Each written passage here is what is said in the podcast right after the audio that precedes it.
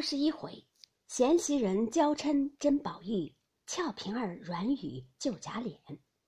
话说史湘云跑了出来，怕林黛玉赶上，宝玉在后忙说：“仔细半跌了，哪里就赶上了？”林黛玉赶到门前，被宝玉插手在门框上拦住，笑劝道：“饶他这一遭吧。”林黛玉扳着手说道：“我若饶过云儿，再不活着。”湘云见宝玉拦着门料黛玉不能出来，便立住脚，笑道。好姐姐，饶我这一遭吧。掐指宝钗来在湘云身后，也笑道：“我劝你两个，看宝兄弟份上，都丢开手吧。”黛玉道：“我不依，你们是一气儿的，都戏弄我不成？”宝玉劝道：“谁敢戏弄你？你不打趣他，他焉敢说你？”四人正难分解，有人来请吃饭，方往前边来。那天早又掌灯时分，王夫人、李纨、凤姐。迎、叹息等都往贾母这边来，大家闲话了一回，各自归寝。湘云仍往黛玉房中安歇。宝玉送他二人到房，那天已二更多时，袭人来催了几次，方回自己房中来睡。次日天明时，便披衣洒鞋往黛玉房中来时，不见紫鹃、翠缕二人，只见他姊妹两个尚卧在寝内。那林黛玉严严密密裹着一幅杏子红莲被，安稳和睦而睡。那史湘云却把一把青丝托于枕畔，背至齐胸，一弯雪白的膀子撂于背外，又带着两个金镯子。宝玉见了，叹道：“睡觉还是不老实，回来风吹了，又让肩窝疼了。”一面说，一面轻轻地替他盖上。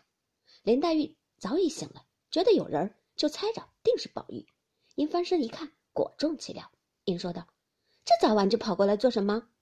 宝玉笑道：“这天还早呢，你起来瞧瞧。”黛玉道：“你先出去，让我们起来。”宝玉听了，转身出至外边。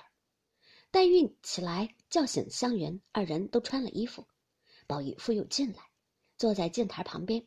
只见紫鹃、雪雁进来服侍梳洗。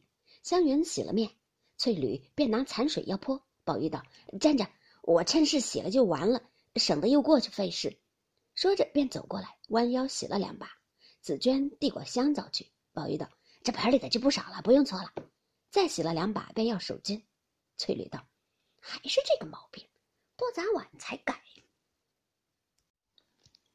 宝玉也不理，忙忙的要过青盐，擦了牙，漱了口，完毕。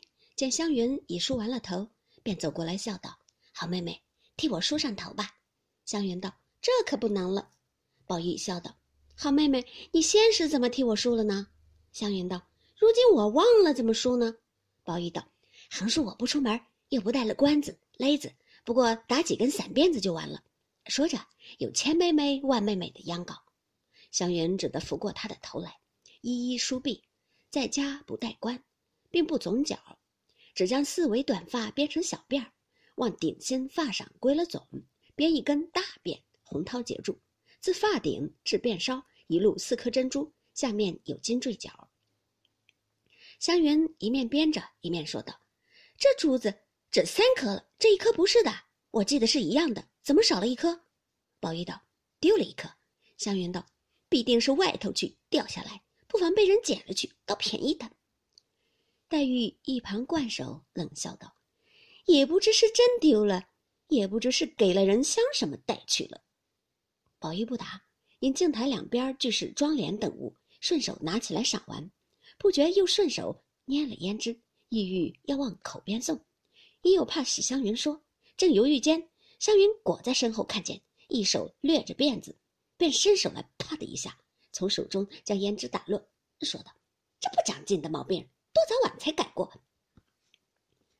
一语未了。只见袭人进来，看见这般光景，只是梳洗过了，只得回来自己梳洗。